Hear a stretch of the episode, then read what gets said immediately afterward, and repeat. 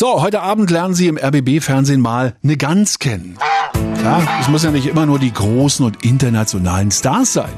Es ist eine Gans, bei der man das gute Elternhaus allerdings vermisst. Mein Kollege Olaf Kosert hat sie kennengelernt. Olaf, du warst in Brandenburg unterwegs für die Reihe Kosert kocht und da war dann diese Rübelgans Piep. Ja, die lebt in Gottsdorf bei Luckenwalde und die ist hier ganz schön an die Wäsche gegangen, oder? Ja, aber wirklich, du, wir waren zu Besuch in der Obermühle Gottsdorf. Das ist eine mhm. historische Mühle, da wird immer noch Mehl gemahlen und dort lebt auch Gänserich Piep.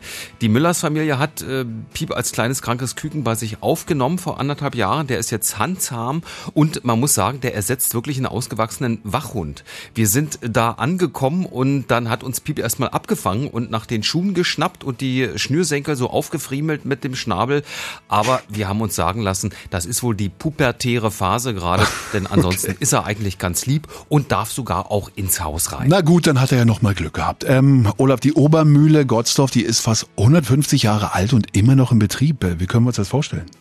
Na, da wird noch jeden Tag eine Tonne Getreide gemahlen. Roggen zum Beispiel oder Dinkel, das dauert elf Stunden, ist also richtig zeitintensiv. Mhm. Markus Rötel ist der Müllermeister und sein Vater, der steht da auch noch mit 87 jeden Tag auf der Matte. Also das war schon toll, sich das anzugucken. Mein Highlight war der Mühlenfahrstuhl. Der wird mit Muskelkraft betrieben und das werden wir heute Abend auch zeigen. Okay, ähm, du hast aber auch wieder gekocht. Was gibt's denn diesmal? Ich habe von Müllermeister Rötel wunderbares Dinkelmehl bekommen, habe daraus Kürbisravioli gemacht, diese uh. italienischen Teigtaschen. Ja. Und ich verrate schon mal so viel, der Mühlenkobold hat äh, zum Essen auch was abbekommen. Oh. Den gibt's dort nämlich auch.